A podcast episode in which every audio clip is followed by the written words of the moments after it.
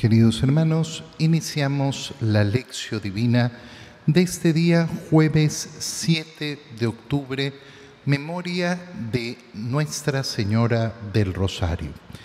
Por la señal de la Santa Cruz de nuestros enemigos, líbranos, Señor Dios nuestro, en el nombre del Padre y del Hijo y del Espíritu Santo. Amén. Señor mío y Dios mío, creo firmemente que estás aquí que me ves, que me oyes, te adoro con profunda reverencia, te pido perdón de mis pecados y gracia para hacer con fruto este tiempo de lección divina. Madre mía Inmaculada, San José, mi Padre y Señor, Ángel de mi guarda, interceded por mí. El día de hoy salimos de las lecturas habituales para meternos en las lecturas propias de esta memoria de Santa María, Madre del Rosario, de Nuestra Señora del Rosario. En la primera lectura leemos el libro de los Hechos de los Apóstoles, capítulo 1, versículos 12 al 14. Después de la ascensión de Jesús a los cielos, los apóstoles regresaron a Jerusalén desde el monte de los olivos, que dista de la ciudad lo que se permite caminar en sábado. Cuando llegaron a la ciudad, subieron al piso alto de la casa donde se alojaban. Pedro y Juan, Santiago y Andrés, Felipe y Tomás, Bartolomé y Mateo, Santiago el hijo de Alfeo, Simón el cananeo y Judas el hijo de Santiago. Todos ellos perseveraban unánimes en la oración junto con María, la Madre de Jesús, con los parientes de Jesús y algunas mujeres. Palabra de Dios. Al celebrar hoy día esta memoria de Nuestra Señora del Rosario, lo primero eh, que se nos muestra es justamente que esa comunidad cristiana, esa primera comunidad cristiana, formada en su centro por los apóstoles, en este momento los once apóstoles. ¿Por qué los once apóstoles? Porque Judas había fallecido. Entonces, por eso la lista de apóstoles que se nos presenta en este momento no es, eh, no es de doce, sino de once. Esos once apóstoles, después de la ascensión del Señor a los cielos, perseveran unánimes en la oración junto con María. Perseverar en la oración y perseverar en la oración de manera unánime, es decir, juntos. Qué importante es darnos cuenta de que al celebrar Nuestra Señora del Rosario, en el Rosario tenemos justamente un elemento tan fácil, tan sencillo para perseverar unánimes en la oración. Fíjate cómo, eh, cómo la iglesia puede reunirse y puede reunirse desde todos los extremos del mundo y participar de una manera muy sencilla juntos en oración a través del rosario. Esto lo vemos constantemente en, aquellos lugares de peregrinación, en aquellos santuarios que tienen tanta importancia en el mundo. Y cuando uno visita esos santuarios, siempre hay esos momentos de rosario comunitario pero resulta que ahí hay personas venidas de todos lados y que hablan tantas lenguas distintas. Y sin embargo, es muy fácil unirse en la oración, porque todos van efectivamente siguiendo, eh, siguiendo el rosario. Todos van, aunque sea en su propia lengua, aunque no sea en la misma lengua, todos van orando juntos perseverando unánimes en esa oración. Qué bonito es además ver, eh, ver cómo cuando las personas se reúnen, enseguida piensan en rezar juntos el rosario.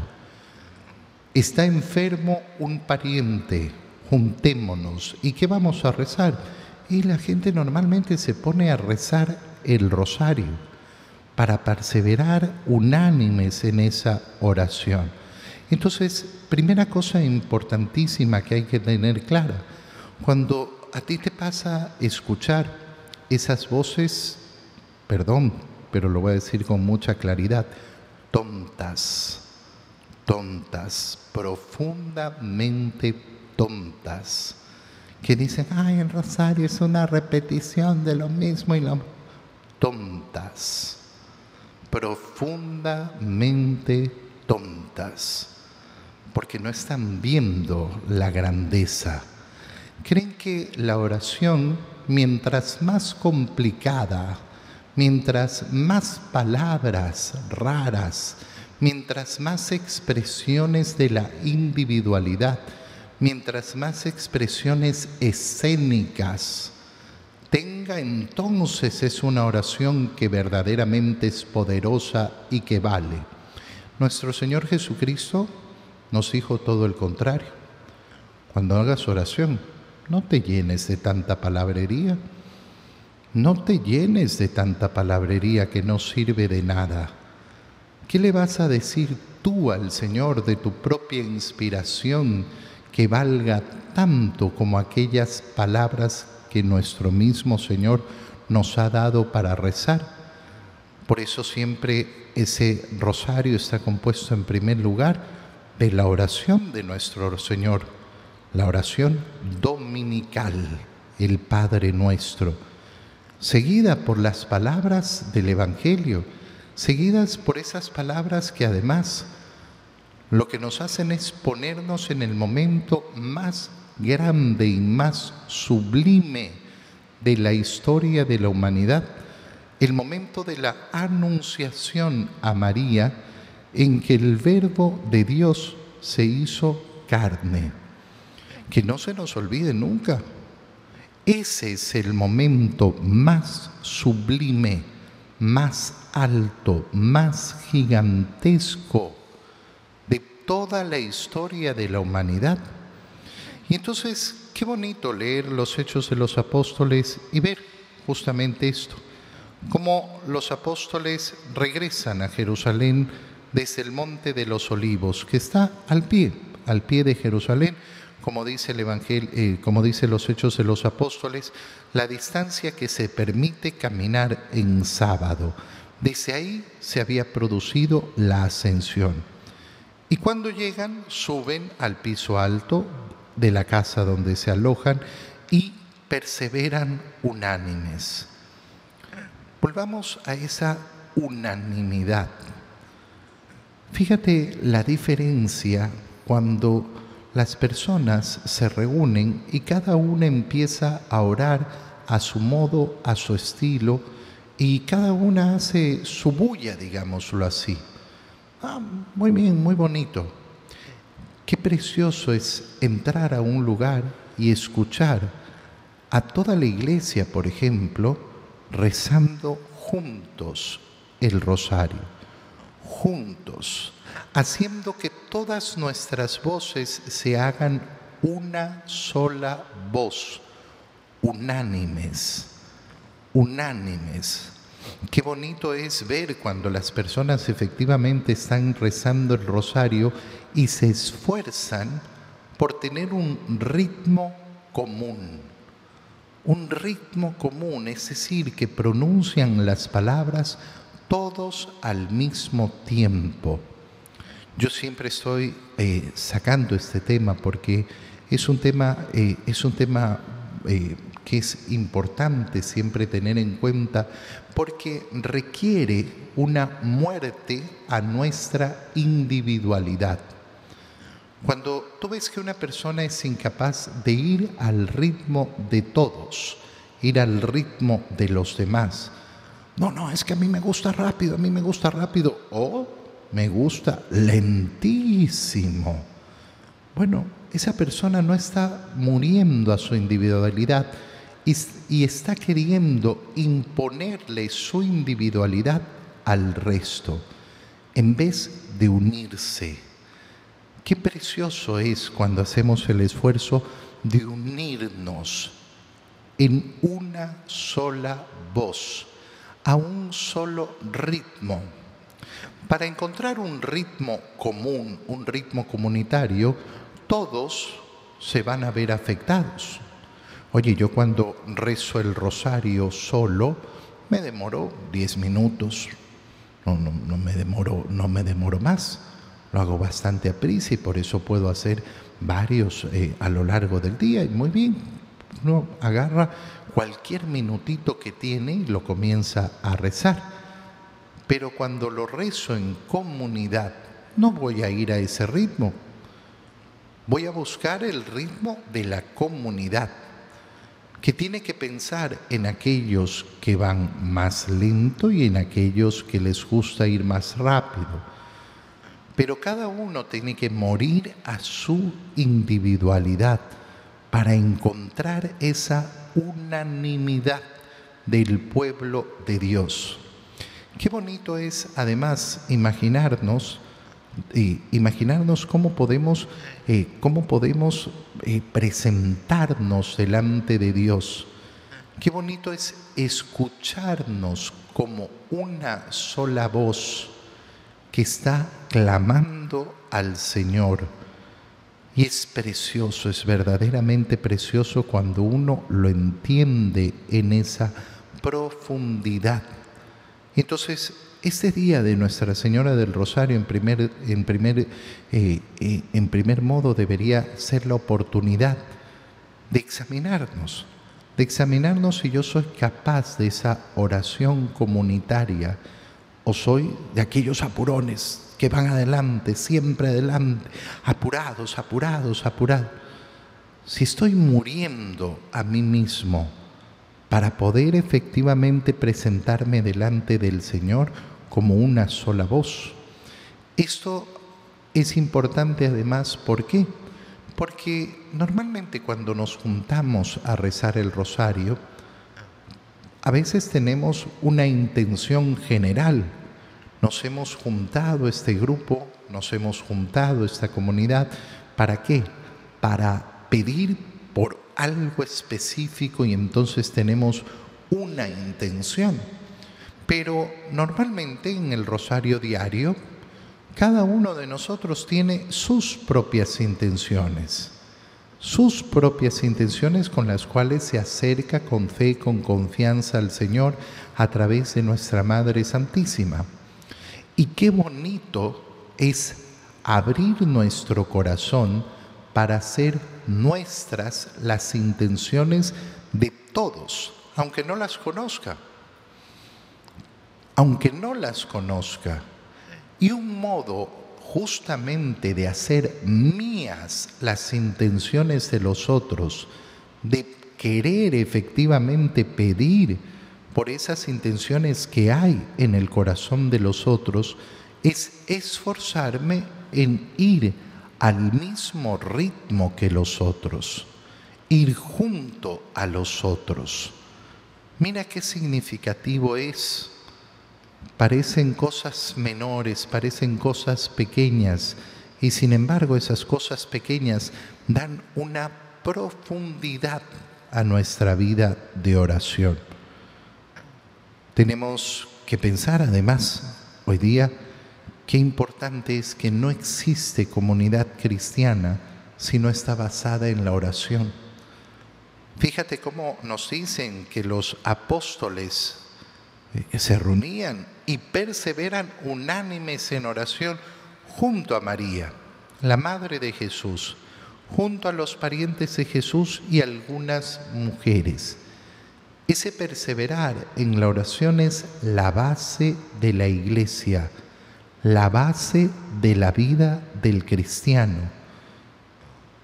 Algo que nosotros podemos considerar como una práctica buena, como una práctica en la cual nunca voy a correr riesgo de equivocarme, es en el rosario diario Qué bonito es esforzarnos para conquistar el rosario diario.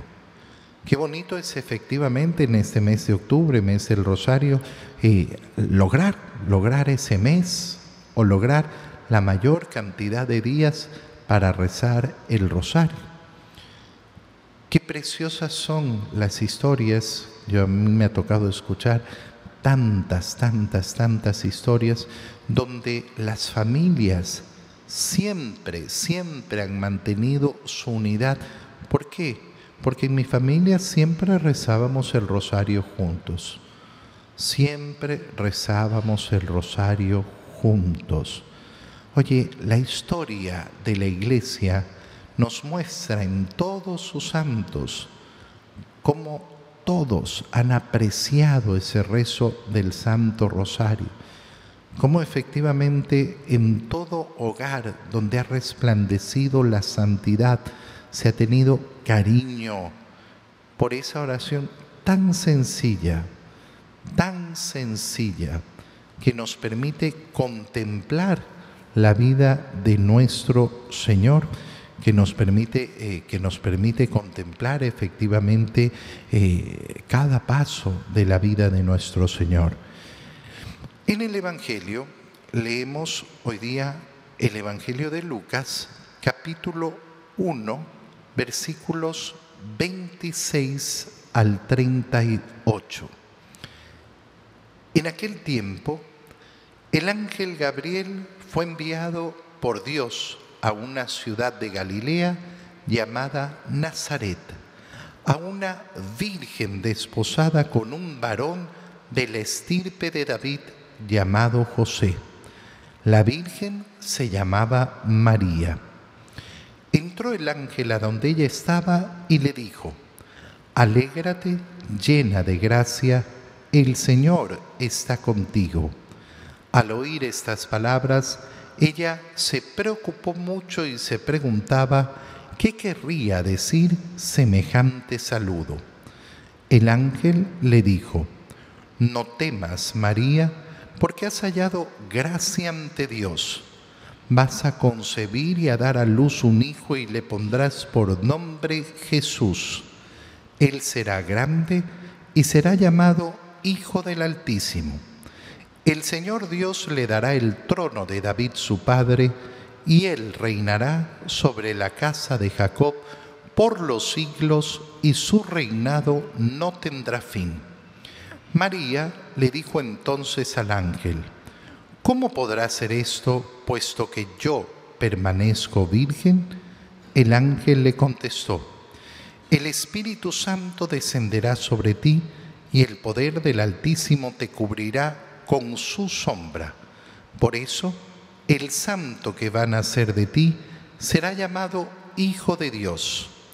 Ahí tienes a tu parienta Isabel, que a pesar de su vejez ha concebido un hijo y ya va en el sexto mes la que llamaban estéril, porque no hay nada imposible para Dios. María contestó, yo soy la esclava del Señor, cumplas en mí lo que me has dicho. Y el ángel se retiró de su presencia. Palabra del Señor. Siempre es hermoso leer la escena de la Anunciación que nos presenta el Evangelio de San Lucas, sobre todo recordando que Lucas seguramente tuvo acceso a la misma Virgen María para escuchar o a una fuente muy, muy cercana a la Virgen. Eh, es decir, que lo que estamos leyendo no puede ser sino sacado de esa misma fuente. ¿Quién conoció el momento de la anunciación? Solo María. ¿Quién lo vivió? Solo María. Te acabo de decir que es importante recordar que es el momento más grande, más sublime, más excelso de toda la historia de la humanidad el momento en que el verbo de Dios se hizo hombre. ¿Y quién conoció este momento? ¿Quién presenció este momento? ¿Quién fue testigo de este que es el acontecimiento más grande de la historia de la humanidad? Solo María. Solo María. Porque el momento más excelso se ha producido en la intimidad del propio cuerpo de nuestra Madre. En la intimidad y en el secreto del propio cuerpo de María. Ahí entendemos esas palabras del Señor en la parábola de la semilla. El reino de los cielos es como una semilla que se tira en la tierra y tú no lo ves, tú no lo ves, pero esa semilla va creciendo. El reino de los cielos está hecho justamente de aquellas cosas que no vemos y que crecen y que son magníficas. El ángel Gabriel es el enviado de Dios, enviado a la ciudad de Nazaret. ¿A quién es enviado el ángel Gabriel en Nazaret? Una virgen desposada. Que nunca se te olvide esta afirmación de Lucas, virgen desposada. Qué terrible es cuando la gente piensa que María estaba de novia con José. No, en el momento de la anunciación no es novia. No es novia. Lo dice con claridad el Evangelio. Virgen desposada. Y para el que tiene problemas con la palabra desposada significa casada. Casada. Pero que se mantenía en un estado de virginidad. Al decirnos virgen desposada se nos está diciendo cómo María tenía un compromiso de virginidad, de mantenerse virgen dentro del matrimonio. Y por eso es tan importante que inmediatamente se nos dice con quién estaba desposada, con un varón del estirpe de David llamado José. Fíjate cómo en el Evangelio conocemos en primer lugar el nombre de José. Una vez que hemos conocido cómo se llama el esposo, inmediatamente conocemos el nombre de la Virgen. La Virgen se llamaba María. Por eso nosotros aquí en la parroquia, eh, preparándonos para esta celebración de Nuestra Señora del Rosario, que hoy día realizamos con tanta alegría, con tanto gusto, decidimos prepararnos con una novena a San José Siguiendo el modelo del Evangelio, primero se menciona a José para conocer el nombre de María. Qué bonito es en un itinerario espiritual caminar el camino de la Sagrada Familia y querer siempre conquistar el corazón de José, del esposo de la Virgen, para con ese corazón conquistar el corazón de María y con el corazón de José y con el corazón de María conquistar entonces ese corazón de Jesús. Qué precioso es cuando tenemos ese camino espiritual y no nos olvidamos de ese esposo que está ahí presente en la primera línea de esa anunciación. ¿Qué estaba haciendo María al momento de la anunciación? La tradición de la iglesia eh, siempre nos ha mostrado a María eh, en eh, oración al momento, al momento de la anunciación. Y es lógico pensarlo así. El Evangelio no nos lo dice, no nos dice que María estaba orando. Sin embargo, sin embargo nos, nos dice que el ángel es enviado. Y lógicamente, cuando el ángel aparece, hay siempre un alma predispuesta a recibir ese mensaje de Dios. Entonces podemos imaginarnos tranquilamente a esa María en oración en profunda oración, diciéndole a Dios todo lo que le habrá dicho, pero sobre todo alabando eh, al Señor, ¿Cuáles son las palabras del ángel? Alégrate llena de gracia, el Señor está contigo. ¿Cuál es la respuesta de María? Oye, aquí vemos el temple de María, el temple de María, que tú y yo deberíamos pedirlo, sobre todo cuando rezamos el Santo Rosario Madre Santísima, enséñame a tener el temple de tu carácter. ¿Por qué? Porque se le aparece un ángel que la saluda de este modo y ella no se llena de temor, no salta, no, no se asusta. ¡Ah! ¿Qué está pasando? ¿Qué está pasando? No, no, no, no, no. El temple de su carácter. No se pone a llorar, no, Tampoco salta de emoción y de, alegría. ¡Qué emoción, qué emoción, qué, qué emoción! No.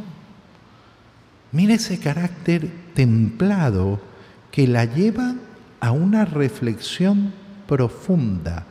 Me enfrento con esta novedad, que es un fenómeno tan grande, me enfrento a un ángel que se me presenta. ¿Y María qué es lo que hace? Se preocupa preguntándose qué querría decir semejante saludo. ¿Por qué un ángel me saluda a mí de este modo? Es verdaderamente impresionante. Y el ángel continúa y entonces la anunciación se divide en dos pasos. El primer paso, anunciar que María va a quedar embarazada y que el hijo que va a tener va a ser esplendorosamente grande hijo de David. La segunda parte explicar que no va a participar varón. Por eso la pregunta intermedia de María. Porque en la primera parte el ángel lo único que le ha dicho es vas a quedar embarazada, vas a tener un hijo, vas a dar a luz. Será grande, será llamado hijo de David.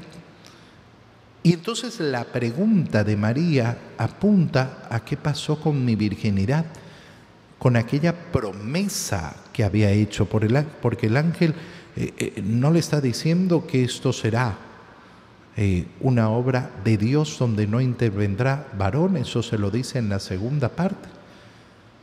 Y por eso María pone esa objeción, justamente para saber si el ángel verdaderamente viene de parte de Dios. Y cuando María entiende, ok, yo no tengo que hacer nada, yo no tengo que hacer nada, es Dios el que va a obrar en mí. Bueno, aquí está la esclava del Señor. Hágase en mí según tu palabra. Qué bonito hoy día en esta celebración de Nuestra Señora del Rosario pedirle a Nuestra Señora que nos enseñe a ti y a mí a tener siempre esta disposición. ¿Quién soy yo? Sino aquel que quiere cumplir la voluntad de Dios, que Dios haga en mí. Te doy gracias, Dios mío, por los buenos propósitos, afectos e inspiraciones que me has comunicado en este tiempo de lección divina. Te pido ayuda para ponerlos por obra. Madre mía Inmaculada, San José, mi Padre y Señor, Ángel de mi guarda, interceded por mí. María, Madre de la Iglesia, ruega por nosotros. Queridos hermanos, que tengan todos un feliz día.